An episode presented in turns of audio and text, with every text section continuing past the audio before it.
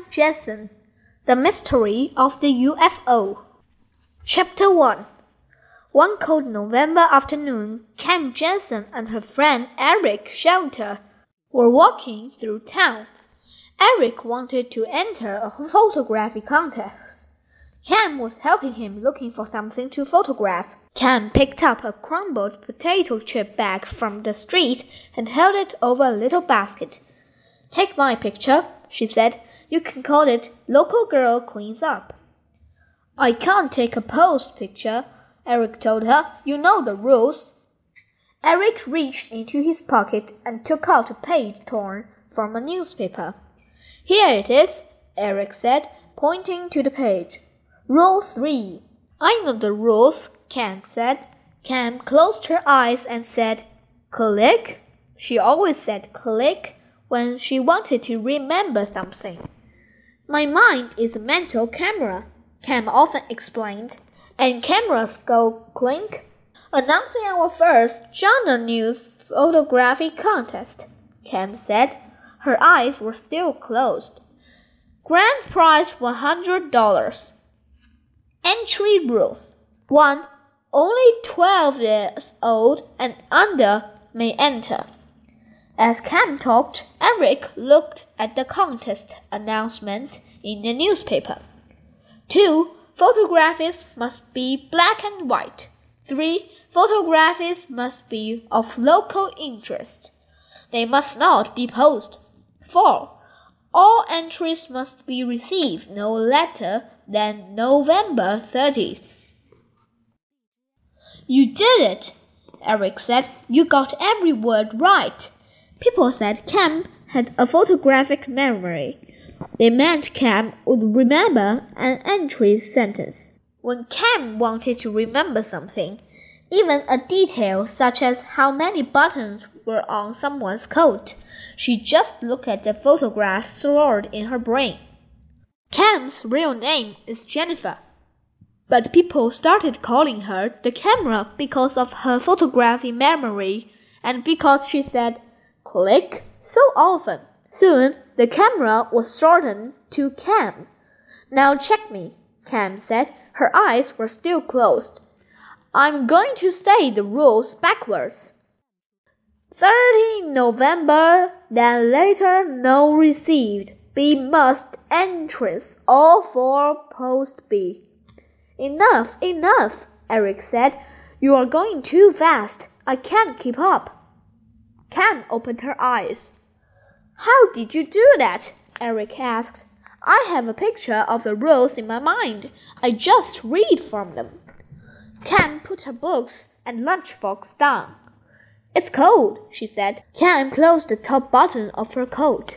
She pulled down the knitted cap she was wearing until it covered the cobs of her ears.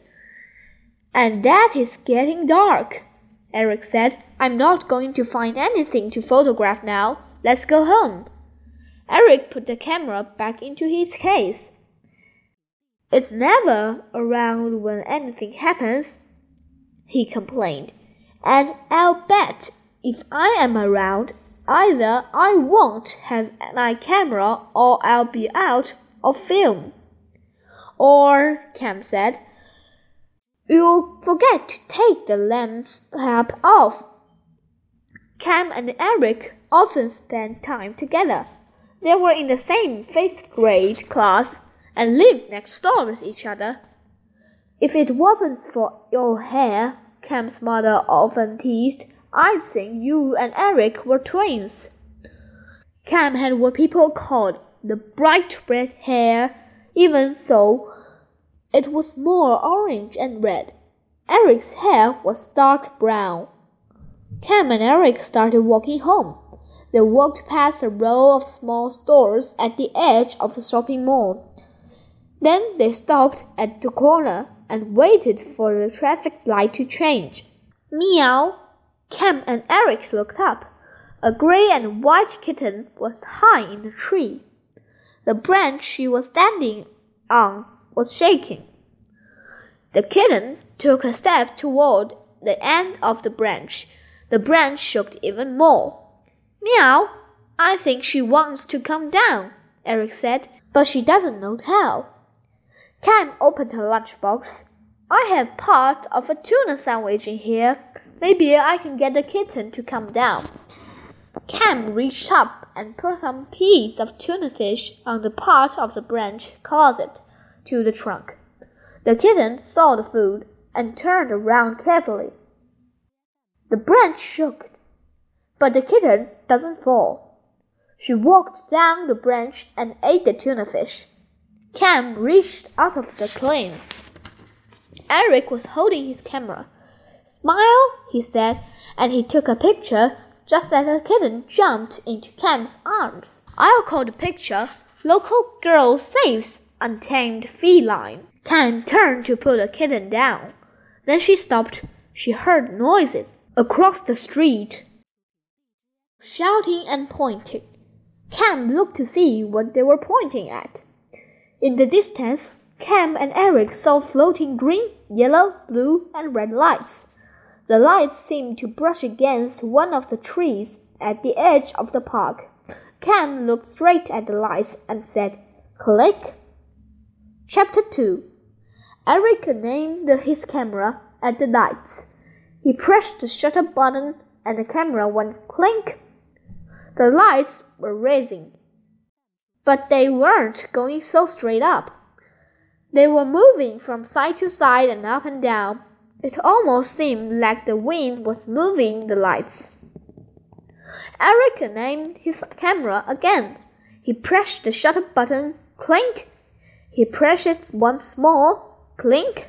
I'm not sure I'm doing this right, Eric said. It's getting dark, and the lights are so far away. I hope at least one picture comes out. Cam wasn't really listening. She was watching the lights.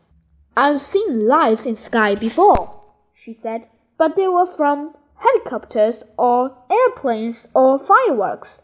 I don't know what these are. Let's go over there, Eric said, pointing to the parking lot. Maybe those people know. Cam put the kitten down. Cam was picking up her books when she heard the kitten cry. The kitten was up in the tree again. That cat doesn't seem to learn, Cam said. The last time she was up there, you fed her some tuna fish. Eric said. The kitten learned that if she climbs a tree, she gets something to eat. Cam opened her lunchbox. Well, all I have this time is bread. Cam reached up and put the bread on the branch. The kitten turned around carefully. She came down the branch and ate the bread. I'm going to hold on you, Cam said as she put the kitten in her coat pocket. If I don't, you just climb the tree again. Cam and Eric crossed the street. The people in the brightly lit parking lot were all looking up. Some children were taking photographs. A man and a woman were looking through pairs of binoculars. Six lights. No, seven, the man said. Three green lights, two yellow, one blue, and two red. That was eight. I have to get this right if I am going to write them down. The man was wearing a big open shoulder bag, a notebook, and a book called Birds Watcher's Guide was sticking out. I've got it, the man said as he put the binoculars in his bag. Seven flying lights. You said we shouldn't see anything, he told the woman next to him. But you were wrong. We've seen a red-backed sandpiper, a bufflehead, an oldsquaw, and now this. The woman put her binoculars into a case. It wasn't a sandpiper, she said. It was a golden plover. The oldsquaw you thought we saw, that was Pintail. And there are eight lights up there, not seven. Cam and Eric could hardly see the lights now. They were just tiny dots of color. Can I look through those? Cam asked the woman. The woman took the binoculars out of the case and handed them to Cam. Cam could see why the couple had trouble counting the lights. Sometimes one would move one way while another moved in a different direction. Sometimes one light moved behind the others and could not be seen at all. Cam also saw lines, like thin wires, pointing down from each light. Cam looked straight at the lights and said, Click. Let me see, Eric said. Just a minute. The lights were floating up. Cam looked carefully at just one light, a blue one. At first, Cam thought it was brown, but it wasn't. It was shaped like an egg with a point at the bottom. Cam looked straight at the light and said, Click. Then the lights floated into a cloud and Cam couldn't see them anymore. They're gone, Cam told Eric. Then she returned the binoculars to the woman. Are there seven lights up there or eight? the woman asked. Uh, I'm not sure. The lights keep moving and disappeared. They are hard to count. Well, there was eight. The woman said, I'm sure. Eric pulled on Cam's sleeve. I have one picture left. What should it be? Cam was going to tell Eric to photograph the coward, but Eric yelled, I've got it! Don't move! Eric bent down and took a picture of the kitten. She was leaning out of Cam's pocket and eating from someone's bag of groceries. Cam pulled away. The kitten fell back into her pocket. Some food was still in the kitten's mouth. Well, that's it, Eric said. I hope nothing else happens. I'm out of film. Look, look, someone in the crowd yelled. More lights. Chapter 3 Cam and Eric turned to look. These lights were not a mystery. A fire department lights truck drove up and parked nearby. Several of its large moving beams of light glaring in the sky. The mysterious lights were just tiny dots of color. They floated in and out of the clouds. Then the television news truck drove on the parking lot. A young woman holding a microphone got out of the truck. A man holding a television camera followed her. The woman walked through the crowd and asked questions. Then she stood facing the cameraman. She took a deep breath, smiled, and spoke into the microphone. This is Stephanie Jackson, she said. I'm here in the parking lot at the corner of Fillmore and Harrison Avenues. Just moments ago, these people saw some mansion mysteries rise into the night. People here are already calling these lights UFOs, undistant flying objects. Cam and Eric moved closer to the reporter to hear what she was saying. Many UFOs are later found to be weather balloons, kites, clouds, or even high flying airplanes. Sometimes they are only pranks meant to fool us. Others are never intimate. Many people believe that some of the truly undetected flying objects are aircraft from other planets. Some people even claim to have seen strange creatures get off those flying objects. We still don't know what was seen here tonight. We may never know. Stephanie Jackson turned to a man standing nearby. Sir, can you tell our viewers what you saw? The man took off his hat. With his hand, he brushed his hair down. He smiled and spoke into the microphone. I saw lights, he said in a loud voice. Yes, well, maybe this girl can tell us more. The reporter held the microphone in front of Cam. With a free hand, the reporter turned to the Cam face the camera. What did you see? She asked. Cam closed her eyes. She said, Click. The people near Cam smiled. A few laughed. Click was a strange answer to the reporter's question. Well, at first, Cam said, I thought there was just one UFO, but lights moved apart sometimes, so I think there were lots of small UFOs flying together. And at one time, they were close to the ground. I know that because as they were going up, they touched one of the trees outside the park. As Cam was speaking, she noticed that Stephanie Jackson was moving away from her. Then Cam saw why. The kitten was leaning out of Cam's coat and licking the reporter's free hand. Thank you very much, the reporter said. She walked away quickly. But there's more, Cam said. The lights can no longer be seen, the reporter said into his microphone. They remain a mystery. We don't know what they are or where they came from, but I'm sure the people here tonight will remember what they saw for a long time to come. The report was over. Stephanie Jackson put the microphone down. She wiped her hand with some tissues. Then she and the cameraman went back to the truck. The cars started to move apart. Some people went to their cars. Others walked across the parking lot to the shopping area. Cam pulled Eric to a corner of the parking lot.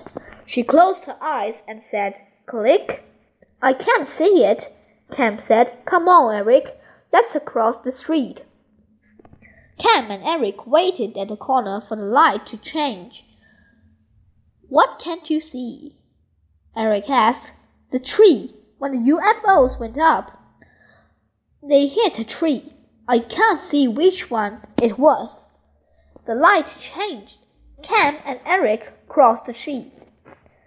The reporter said that some people had seen UFOs land. Cam told Eric, creatures from outer space got out.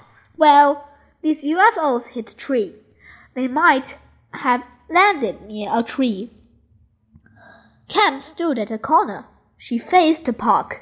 This is where I first saw the UFOs, Cam said. Sometimes, if I stand where I first saw something, it helps me remember. Cam closed my eyes. She said, Click. Then she said, I see it. It's a small tree between two evergreens.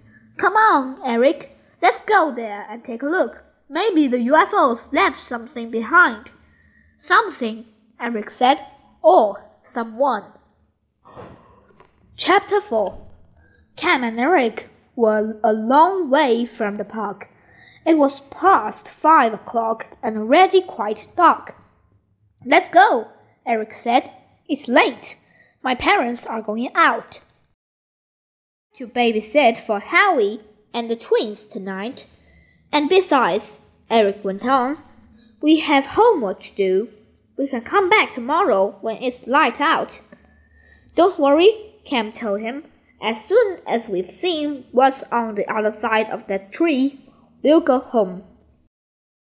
Felt something moving in her coat pocket. The flap opened and the kitten looked out. Cam pet the back of the kitten's neck.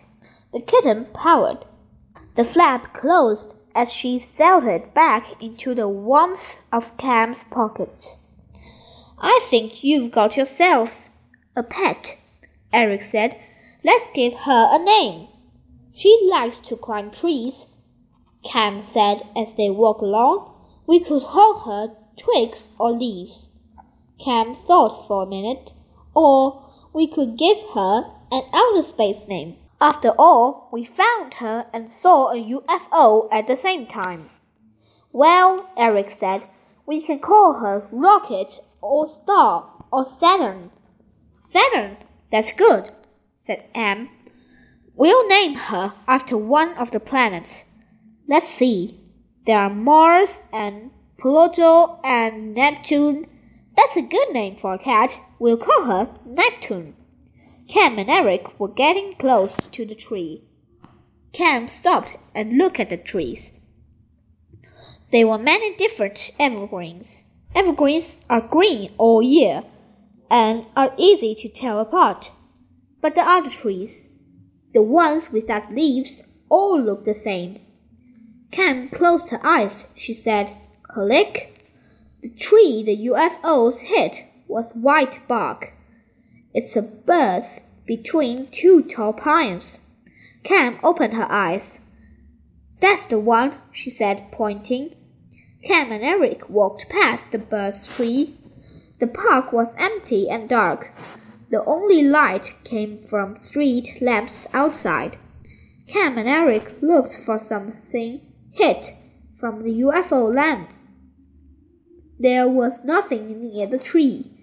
Toward the center of the park, Eric found two red balloons. Here's something, Cam said. She held up the wrappings from several pockets, flashing lights, and used a roll of tape. But these aren't from outer space. Cam and Eric kept looking. The ground was covered with leaves. They found ketchup butts, carrot soda cans, and candy bar wrappers. Then Cam and Eric heard noise.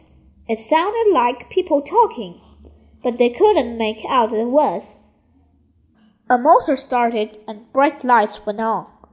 The lights were behind the wall of the handball court. Let's see what's over there, Cam whispered. No, let's get back. We have homework. We can do it later. Come on. Cam walked carefully through the leaves. She tried not to make the noise. Eric followed her. Look, Eric said. A strange looking creature with the wrinkly silver skin ran out. It had a head, arms, and legs, and was about the same height as Cam and Eric. Its hands were green and its feet were blue. It was holding something long and thin. Then a second creature ran out. It was carrying a pile of colored objects. Both creatures dropped what they were holding and ran back behind the wall. Chapter 5 Cam and Eric stood still. They were afraid to move. What do we do now? Eric whispered. I don't know. Let's just wait. Cam and Eric waited quietly. They saw one of the creatures run out again. It was holding something. Get back here, Cindy, a voice called out.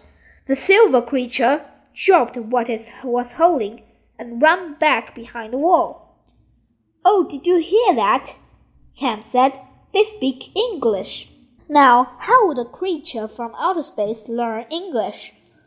Well, maybe they studied in the school, Eric said, or maybe they've been here before.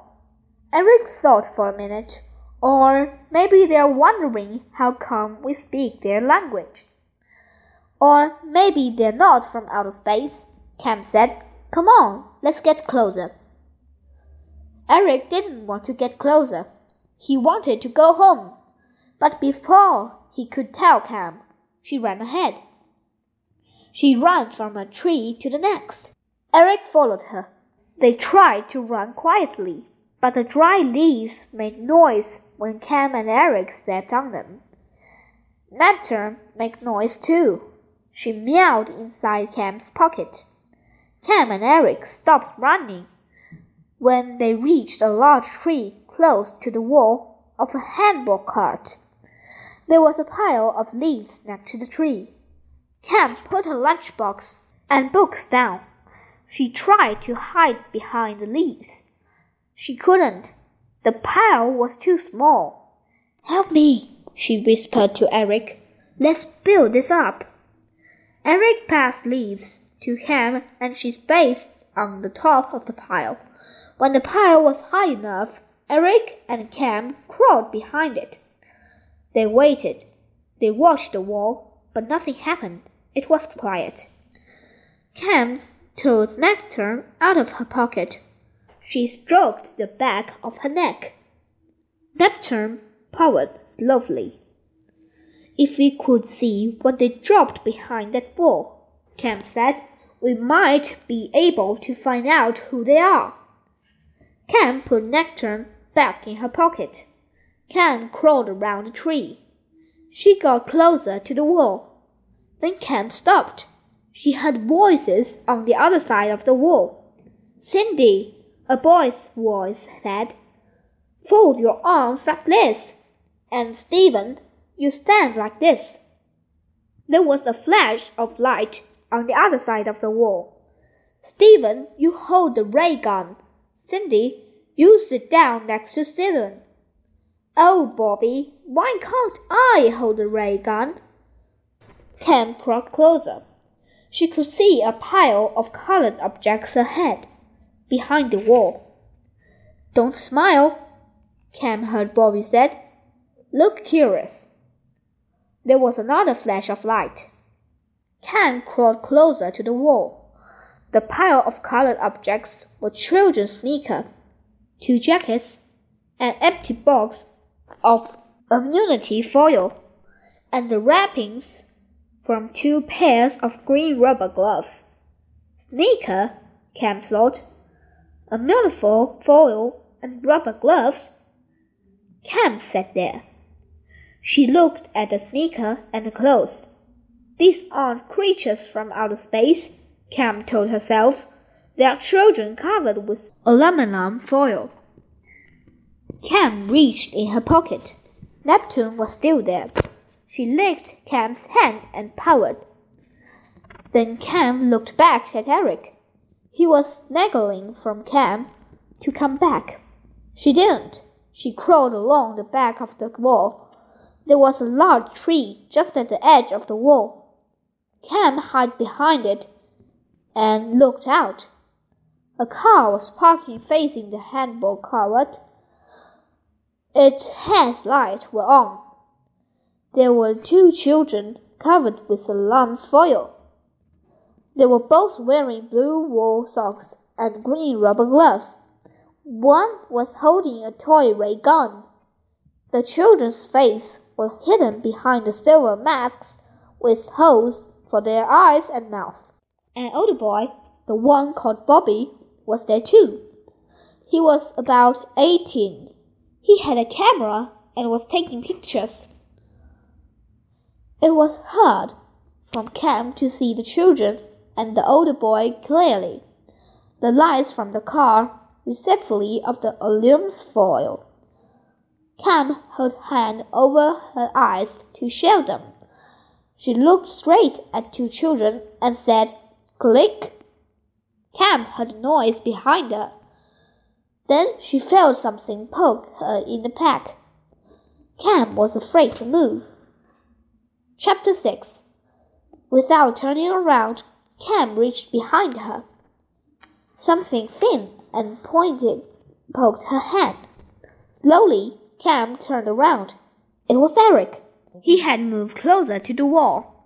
He was hiding behind a big tree and was trying to get Cam's attention by poking her with a branch. Cam crawled back to join him. The tree was almost wide enough to hide them both. Then Cam looked out. She could clearly see the front of the handball court. You were right, Eric said. They're not from outer space. Cam and Eric watched by. Bobby took photographs.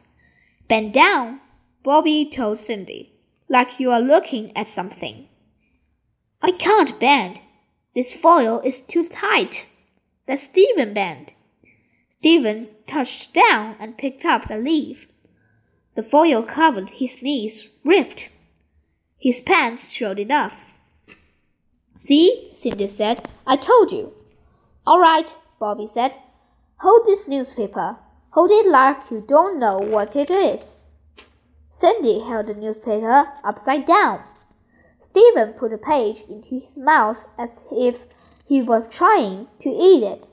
Good, very good, Bobby said as he took another picture. You know what? Eric whispered to Cam. I'll bet he's planning to enter the photograph contest and win the hundred dollars. Bobby continued to take photographs. No one will believe him, Eric went on. No one will believe that creatures from outer space landed. We almost believed it, Cam said. After we saw those UFOs take off, we were ready to believe it. Cam sat behind the tree with her legs across and top. While they sat there, Neptune crawled out of Cam's pocket and into her lap. But how would they have known? Cam asked. That we would see a UFO tonight. Cam thought for a minute. Unless, she said, the UFOs were a prank and they are the ones who did it. Eric looked at the handball court. They're taking off their masks. What do we do now? Cam dragged on. Neptune fell off her lap and ran quickly. Quick, Cam said. Take their pictures while they have their costumes half on and half off. A picture like that would prove they're fakes. Eric held his camera up and looked through it. He pressed the shutter. Nothing happened. Eric pressed it again. Again nothing. Eric looked at the back of the camera. Oh no, he said. I'm out of film. I took a last picture in the parking lot. Eric opened his camera. He took out a roll of film and put it in his pocket. Let's go back, Eric said, and get someone to help. Just as Cam and Eric were leaving, they heard Neptune. Meow! Neptune was standing on a branch that hung right over the handball court. The branch was shaking. Neptune's going to fall, Eric said, and right on top of Bobby. Chapter 7 Meow! Neptune raised her right paw. The branch shook. Neptune fell. She fell right onto Bobby's shoulder. Then Neptune jumped into a pile of an oatmeal raw. She grabbed a silver mask in her mouth and ran off. Get that cat! Bobby yelled. Get that mask! Bobby dropped her camera and ran after Neptune. Stephen and Cindy followed. They chased Neptune around the car, over low bushes and between trees. They couldn't keep up with Neptune. But Neptune wasn't running away. She was playing a game. When she saw the others were far behind, she turned around and ran toward them. She ran close and then darted away. Neptune ran to Cam and Eric. Quick, let's hide, Eric said. He dives into a pile of leaves. No, said Cam yelled. Let's run. Cam started to run. She didn't get far. Stephen and Cindy caught her. Bobby reached onto the pile of leaves and pulled Eric out. Look what I found, Bobby said. A walking tree. Eric shook the leaves off. Neptune stopped running. She sat next to Cam and purred. Steven took the mask out of Neptune's mouth. What are you doing here? Bobby said. Watching you, Cam said. We know Stephen and Cindy aren't from other planet. No one will believe you took photographs of creatures from another planet, Eric said. And anyway, you can't enter the contest because you're too old. Bobby laughed. I'm entering for him, Cindy said. And I'm not going to worry, Bobby said. They'll believe me. If they'll believe that some balloons and flashlights could be a UFO, they'll believe creatures from outer space got out and looked around. Well, Eric said, We saw you. We'll tell about what you did. Bobby laughed again. Oh, no, you won't. If you don't tell anyone what you saw, we'll share the prize monies with you. We don't need the share, Cam said. We'll win the whole hundred dollars by ourselves. Eric looked at Cam. He didn't know what she was talking about. We have pictures of Steven and Cindy with their costumes half off, Cam said. That proves this whole thing is fake. Give me that, Bobby said. He grabbed Eric's camera. While Bobby was opening the camera, Cam reached into Eric's pocket. She took the film off and put it in Neptune's mouth. Run! she yelled.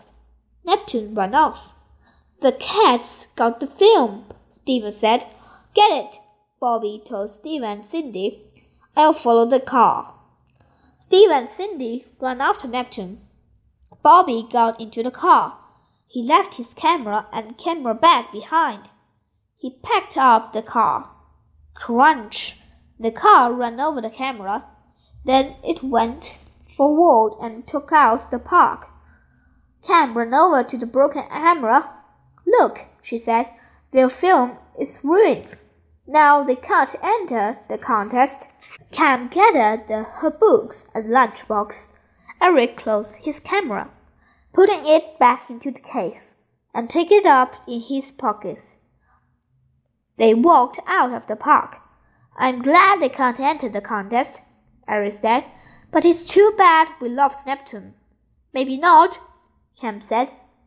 There's one place we can look and that is on the way home. I should have known, Cam said as they walked. The lights were shaped like balloons. Bobby must have tapes of tiny flashes to them. That's what made them look like colored lights. But how could he be sure the balloons will go up? Eric asked. They were probably filled with helium, like balloons they sell in the zoo. It was dark, Cam went on. No one was near the park, so no one knew that was lights where. Cam led Eric back to the tree when they first found Neptune. Meow! There was Neptune, resting on one of the branches. On the ground right under the branch was Eric's roll of film. He picked it up. When Neptune saw Cam and Eric, she moved broad to the end of the branch. The branch began to shake. Meow! Cam held up her arms. You're not getting any food, she said, so you might as well come down. Neptune jumped into Cam's arms, looking up at her, and pouted. Cam put Neptune in her coat pocket picking up her books and lunchbox, and started to walk home with Eric. Cam smiled. Now, she said to Eric, we can go home and do our homework. Chapter 8 Three weeks later, Cam was sitting in Eric's house. They were watching the evening news on television. Cam was sitting on the floor holding Neptune. Eric was sitting on the couch. His baby brother, Howie, was in his arms and drinking from a bottle. And now, the television reporter said, Let's go to Samuel Jackson, who is standing by. Stephanie Jackson's picture came on the television screen. The winner is the Journey's News Photography Contest had just been announced. She said, this is it, Cam said. Stephanie Jackson held up a photograph of a window washer. He was cleaning the windows of one of the city's tallest buildings. A bird had landed on his head. This is the winning photograph. It was taken by 11 year old Karen Green. Stephanie Jackson held up two other photographs. The first was a crowd of people who watching UFOs. The second photograph was of Neptune. Neptune was leaning out of Cam's pocket and was eating from someone's bag of groceries. These two photographs were awarded an honorable mention. One was taken by 12 years old Michael Warner. The other was taken by 10 years old Eric Shelton. Congratulations! I won! I won! Eric shouted. Cam smiled. We always talk about my amazing mental camera, she said, but I think you and your camera are pretty amazing too.